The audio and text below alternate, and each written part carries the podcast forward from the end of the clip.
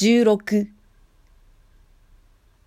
私の言ったのは、まだ日のつくかつかない暮れ方であったが、几帳面な先生はもううちにいなかった。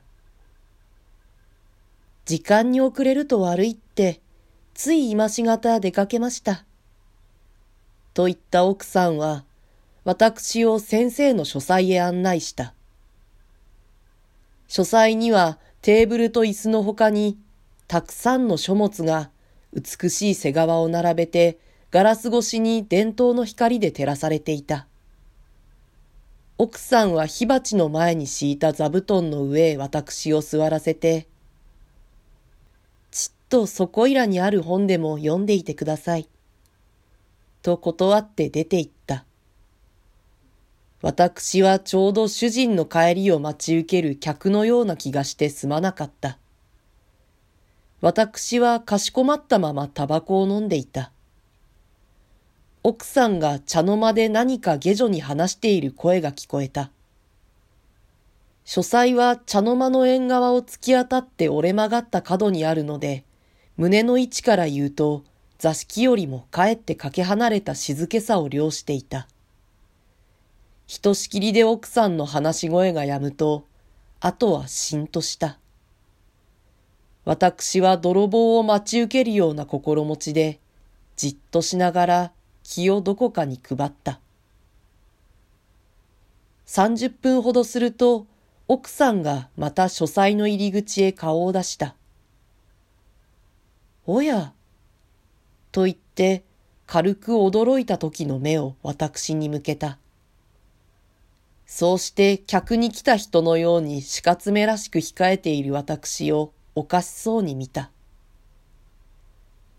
それじゃあ窮屈でしょう。いえ、窮屈じゃありません。でも退屈でしょういいえ、泥棒が来るかと思って緊張しているから退屈でもありません。奥さんは手に紅茶茶碗を持ったまま笑いながらそこに立っていた。ここは隅っこだから番をするにはよくありませんね。と私が言った。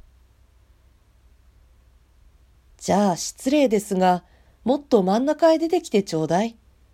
ご退屈だろうと思ってお茶を入れて持ってきたんですが、茶の間でよろしければあちらであげますから。私は奥さんの後について書斎を出た。茶の間にはきれいな長火鉢に鉄瓶が鳴っていた。私はそこで茶と菓子のごちそうになった。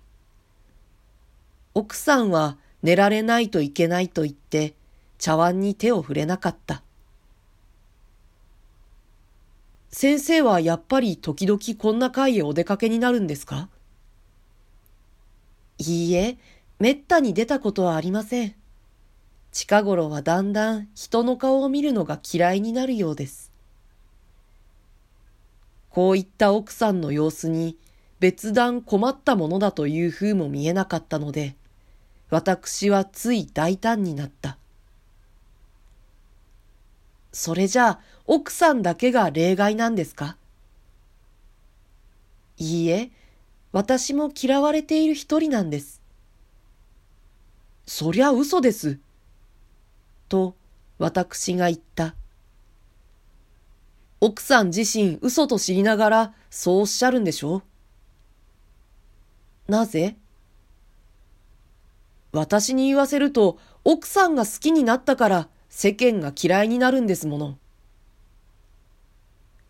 あなたは学問をする方だけあってなかなかお上手ね。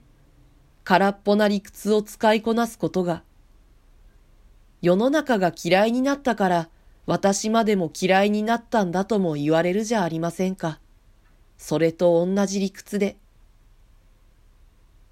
両方とも言われることは言われますが、この場合は私の方が正しいのです。